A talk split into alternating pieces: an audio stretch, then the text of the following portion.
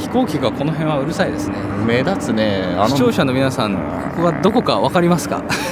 それはね言わない方がいいと思うんだけどね。東京の空で飛行機がこんだけ飛んでいるや場所はいろいろありますけど。めちゃくちゃあるね、うん、でもこんだけ聞こえるところっていうのも結構限られてるんじゃないかな？東京っていう意味では。あそうね。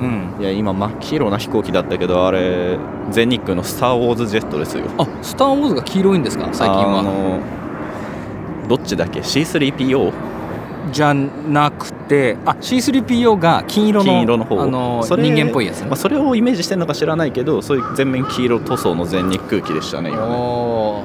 スター・ウォーズね。新しく3つまた出るらしいですねスター・ウォーズが。あそんなうん。もう終わりかと思ったらもう3つ出るという。続くね。私には嬉しい。いやでもいつか「スター・ウォーズ」のね音楽論もできるだろあうしね。そうね。最近日本にジョン・ウィリアムスさん今度ね松本にね斎藤記念フェスティバルじゃないね、うん。せなんだっけ。これはね政治小沢松本フェスティバルとちゃんと正しく言わないと怒られそうだね。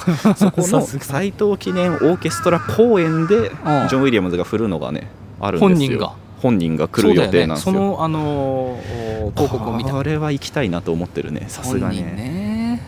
いや本人がいい演奏するかっつったら必ずしもそうではないのはもうクラシック音楽とかもう常に鉄則で それはもう作曲家が振ったら一番いい演奏になるとは限らないっていうのは昔から証明されてるんだけど でも証明されちゃってるの拝みたいなって思う。なるほどね。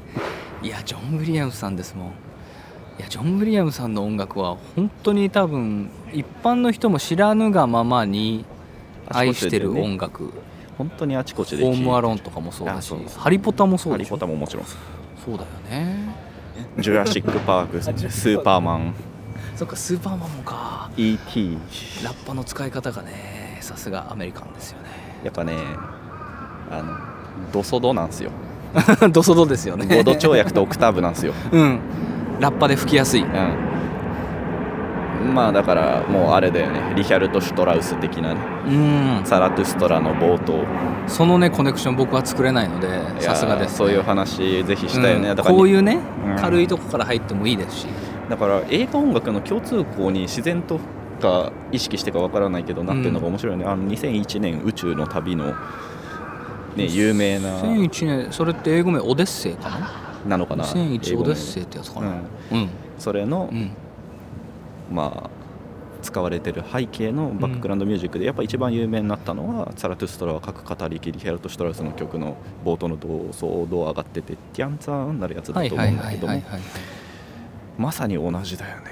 うんなるほどね「スター・ウォーズ」の冒頭も同窓上がった後にちょっと下降句挟むけど、タララまたオクターブ上のドに到達するっていう形。そうか。移動スター・度情ウォーズの報で考えると冒頭ってどの曲なんだっけ？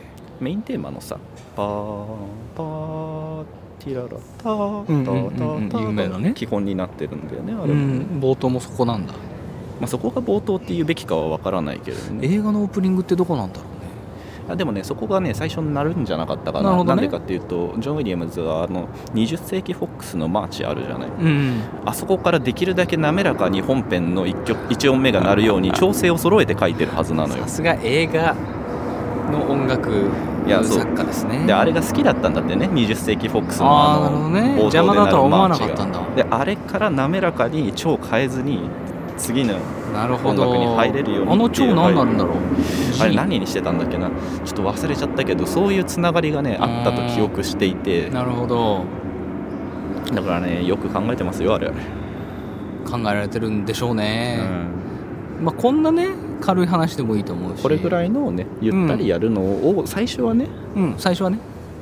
まあいゆくゆくあのこんな話したいねって言ってそうね。まあ、ちょっと準備して。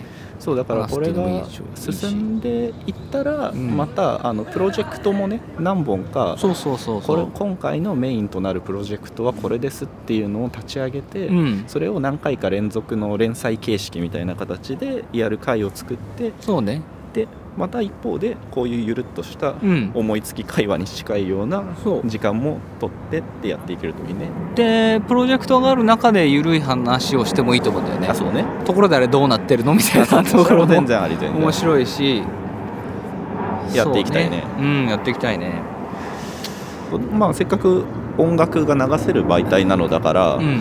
まあ俺なんかがクラシックの話しようと思ったらまあ音源ちょっとしたモチーフぐらいならうまく作って組み込めるといいかなとは思っていて。そうね。その辺ねなんかやりやすい方法見つけられるといいね。普通の文字媒体だとさ楽譜でフレを載せるけど、それだと一般の人って直感的にわからないじゃない。それをうまくこうこのモチーフが最初出た時こうなって、うん。で2回目出たらこう変化して3回目だったらこうなってで最終的にこの動機実はこの主題を導いてたんですねみたいなお話がちょちょちょってこうつないで聞くことによって直感的に理解できたらいいなっていうのはすごい思っていて。そうそのくらいの軽さであったら全然さポッドキャストに載せられるし載せるべきだし、だからねそれをなんか今まではコラムとかではよくそういうクラシックネタ見るんだけど、うん本当に一つまみ豆知識ぐらいで、うん。この曲の冒頭3分の部分でこことこことここだけ覚えておいてから聞くと印象変わりますよみたいな話をできると重くなりすぎないし、うん。直感的に分かって面白いかな。そうね。大体さコンサートとか行ってプログラムノートもさやっぱ結構薄いところで終わっちゃうじゃない？内容。まあものにももちろんよるし楽曲にもよるけど、まあ、結構文字数多いのも最近あるのか。あるにはあるんだけどでもやっぱ書き手目線では交響曲1曲1000字っていうのはねもう基礎情報で埋まっちゃうんだよね、なるほどね。で基礎をすっ飛ばすわけにいかないそう基礎情報を初めて聞く人には基本情報ないプログラムノートはとても提示できないからそうするんだけどねそうすると深掘りする余地はもうないんだよね。なるほどね。でそこの深掘りがさうん。なんかの例えば交響曲の話をしたり、まあ、うん。作曲家の話をしたりするんであれば、なんかこのポッドキャストのイメージとしてはそのプログラムノートとかってさ、まあ、もちろん読みやすいようにまとまってて情報もまとまってるじゃない、うん。それプラスなんかアルファのぐらいのおコンテンツというか重みというかそうだね。軽さというか。そこをだから俺はどう考えてるかっていうと、うん。ここで別にわざわざ作曲家がどういう人でこの曲は何年に書かれてどういう目的で書かれて誰が初演しましたなんて話を別にあんましたいと思ってなくて、うん新世界交響曲の一楽章で出たこの主題最後も出てきてるよねとかそういうレベルの話。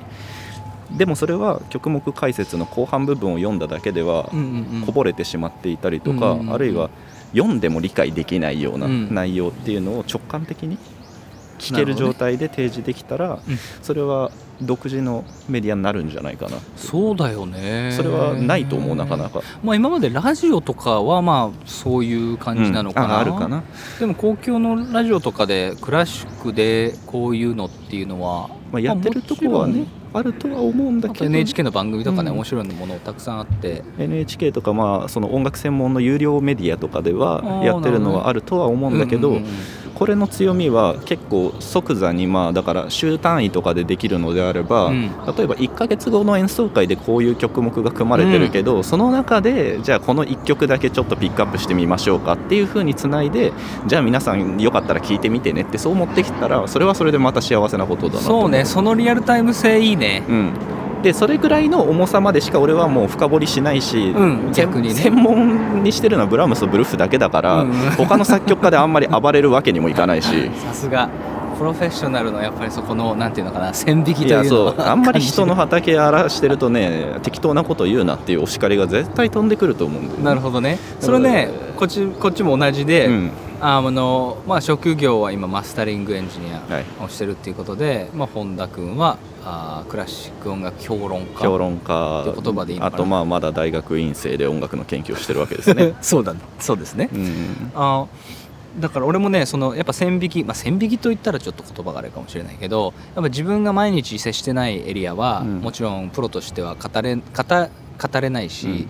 話はできてもね。いやそうねなんでその情報シェアぐらいはねもちろん。そうそうだから俺からしたらミキシングとか、まあ、レコーディングだよね。ね。録音ミキシングの部分は専門とはしてないから、うん。まあ、でももちろんあの触れてはいきたいよね、まあ、導入っていう形でね、うん。あの触りはしてでもそこが専門ではないっていうことをあくまでお互いにねうん。聞き手、話して理解しつつっていう感じでここの2人の間でも進めていけたらいいんじゃないかな。そうですね。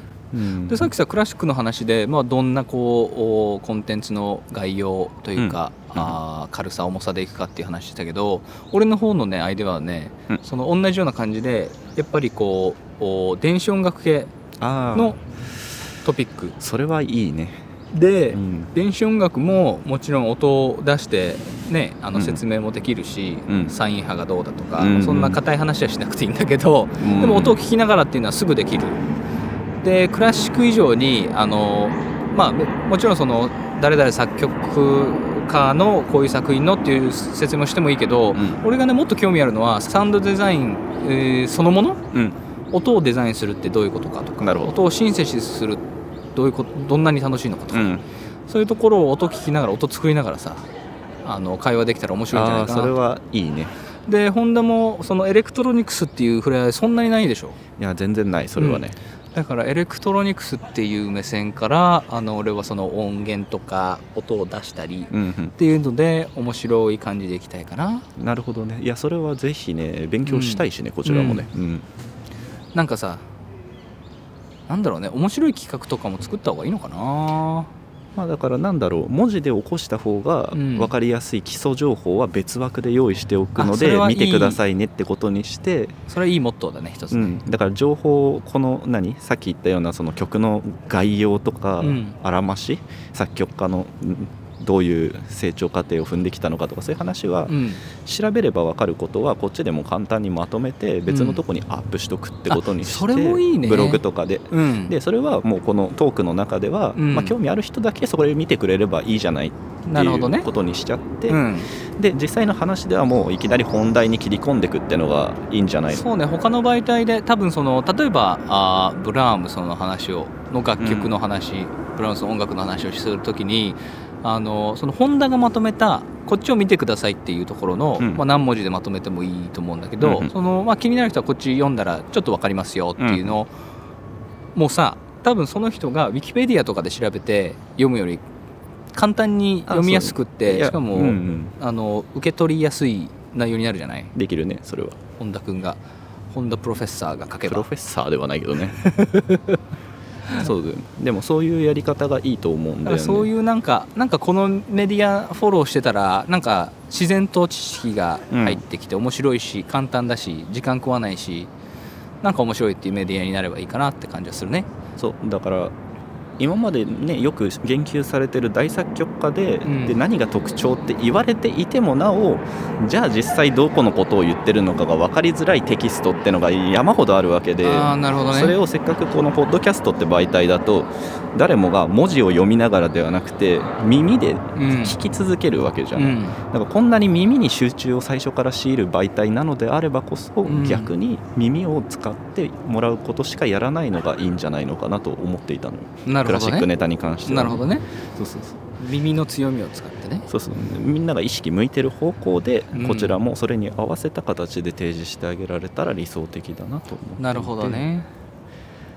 でもやっぱそのおブログなりなんなりのこの、まあ、プラスアルファの要素っていいなと思って、うん。それはね。まあ、ドキュメントとしてもまとまるそうしあとあー俺なんかのその、まあ、もうちょっとテクニカルな音質の話とかうんうん。してる時は、やっぱりさっき言ったようにポッドキャストで流すよりも気になる人はさやっぱり冷やしくで聞きたい人もいるだろうしダウンロードして自分のなんかこう自分であっつって聞いてみたいって人もいるだろうからまあ、ここからダウンロードできますよとか、うんうん。ポッドキャストよりいい音質でここで簡単に聞きますよっていうところもあればいいなとは思うね。広がりをねうん。持ってできるからいいんじゃないかなと思うね。そうねうん、まあ打ち合わせとしてはこんな感じのパートゼロじゃないですか、そうですね。うん。うん